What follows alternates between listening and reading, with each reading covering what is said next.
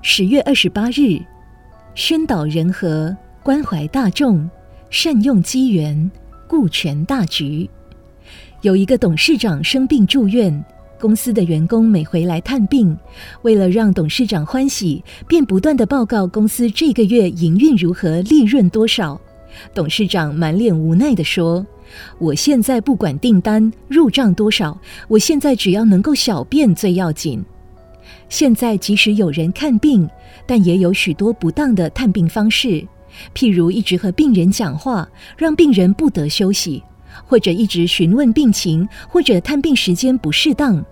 有时病人才刚开过刀，他好意想要讲些笑话，帮助病人减轻病苦，结果病人大笑，反让伤口破裂而加重病情。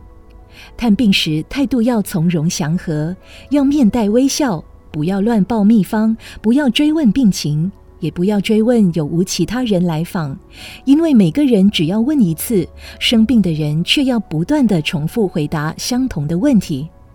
佛说八福田中看病第一福田，希望每个人都善于探病，让病人都能得到佛法的喜悦，得到亲人的关怀，得到朋友的祝福，得到身体的轻安。